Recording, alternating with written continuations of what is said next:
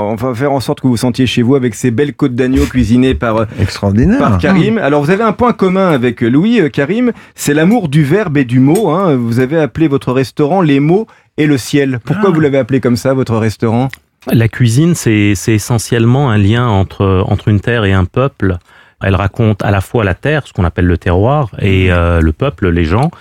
Et pour raconter, en fait, eh ben, il faut euh, des mots justement en plus des plats parce que les plats tout seuls parfois quand ils arrivent et que on ne les met pas en valeur par rapport à leur euh, à leur véritable euh, origine au lieu où ils viennent, euh, il manque quelque chose. Et ce sont ces mots qui sont importants. Ma boutique, qui est une boutique à manger plus qu'un restaurant, euh, c'est ce lieu euh, de transmission et de partage qu'on a créé autour de la cuisine libanaise. Alors, et pour le faire, au-delà des plats, au-delà des, des mets, au-delà de ce que vous vous faites avec euh, la musique, euh, avec euh, les mélodies, avec les mots également, Mhm.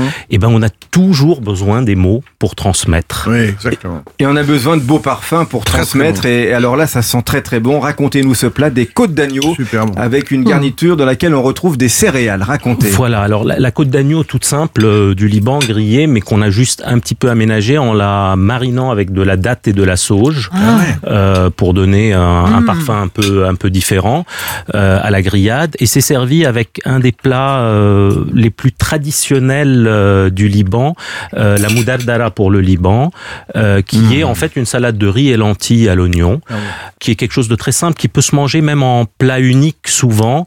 Mon grand-père l'emmenait, en fait ma grand-mère lui préparait et il l'emmenait dans ses champs. Il avait des, des champs d'agrumes et c'est de, pour ça qu'il y a des quartiers d'orange dessus. C'est lui qui un jour m'a raconté qu'en fait, pour rafraîchir ce plat, il coupait une orange et il mettait des quartiers d'orange euh, sur cette salade. Ça marche simple. bien parce que ça Ouais, apporte ça de l'acidité et du peps. Ouais, ça- la garniture est très très agréable, mais moi je reviens quand même sur, sur la viande.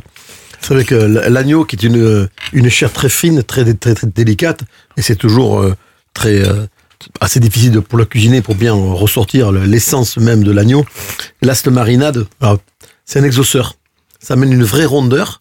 Il y a une petite acidité très légère.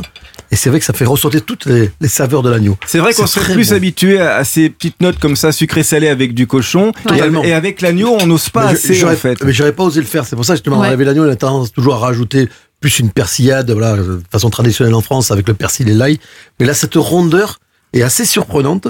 Là, parce que ça, ça, fait, ça met vraiment en valeur l'agneau. Comment vous la faites cette le- marinade Alors c'est Ah. simplement en, en mixant un peu de pâte de date ou de date dénoyautée Ah ouais. Ouais. avec un peu de zeste d'agrumes, Et vous vin blanc un, un corps gras quand même dedans. et non de la sauge. Ah si, Ouais. un petit peu d'huile. Voilà, pour- Un petit peu d'huile, mais d'huile végétale. Moi, je mets du tournesol vous faites- pour faites éviter d'empoisonner ceux qui Vous sont faites- allergiques aux Vous arachides. faites une pâte en fin de compte avec tout ça. Et on après, fait une vous- pâte, voilà. on marine. Là, Ouais. elle a été marinée hier soir et euh, on l'a juste euh, et, soyeux. et ramené. Le Louis Chédid alors? Qu'est-ce que vous Moi, en je savais pensez pas que je venais manger. C'est Ah bah c'est si. extraordinaire. Parce que je me disais, qu'est-ce que je vais manger aujourd'hui Eh ben J'avais voilà. rien dans mon Ça frigo. vous plaît Ah bah ça me plaît, c'est excellent. Ah, C'est c'est un beau mariage. Et qu'est-ce qu'on boit avec ça, Yves Cordeborde Alors, c'est une découverte, Laurent. C'est un, un vin que Karim nous a amené qui vient du Liban.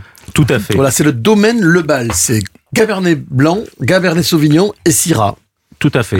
On se Et en fait- presque dans le Luberon au nez, je trouve. C'est Hein exact, Laurent. On peut se tromper. On pourrait confondre. Ah, c'est bien ça. Ah, c'est très très bon ça. Eh ben merci beaucoup Karim. Ah oui, dis donc, il y a, il y a une il y a une fin de bouche Bravo, qui est incroyable Ah, avec oui, ce vin. Ouais, c'est 2007. Attention, c'est c'est déjà un joli millésime. C'est quand même une bouteille qui commence à avoir un peu d'âge. c'est un producteur euh, merveilleux. Le producteur d'ailleurs est né euh, et a vécu à Pauillac avant Ah bon d'y aller. Ah, ben c'est un voilà. Libanais de Pauillac. Ah Eh ben, bon, ouais. très, très les Libanais, ils sont partout de toute façon. Merci Karim Edar et on vous retrouve dans votre boutique à manger comme vous dites Les mots et le ciel dans le 15e arrondissement de Paris, c'est rue Olivier de Serre. On vous mettra les références sur europe1.fr. Merci pour cette euh, belle régalade.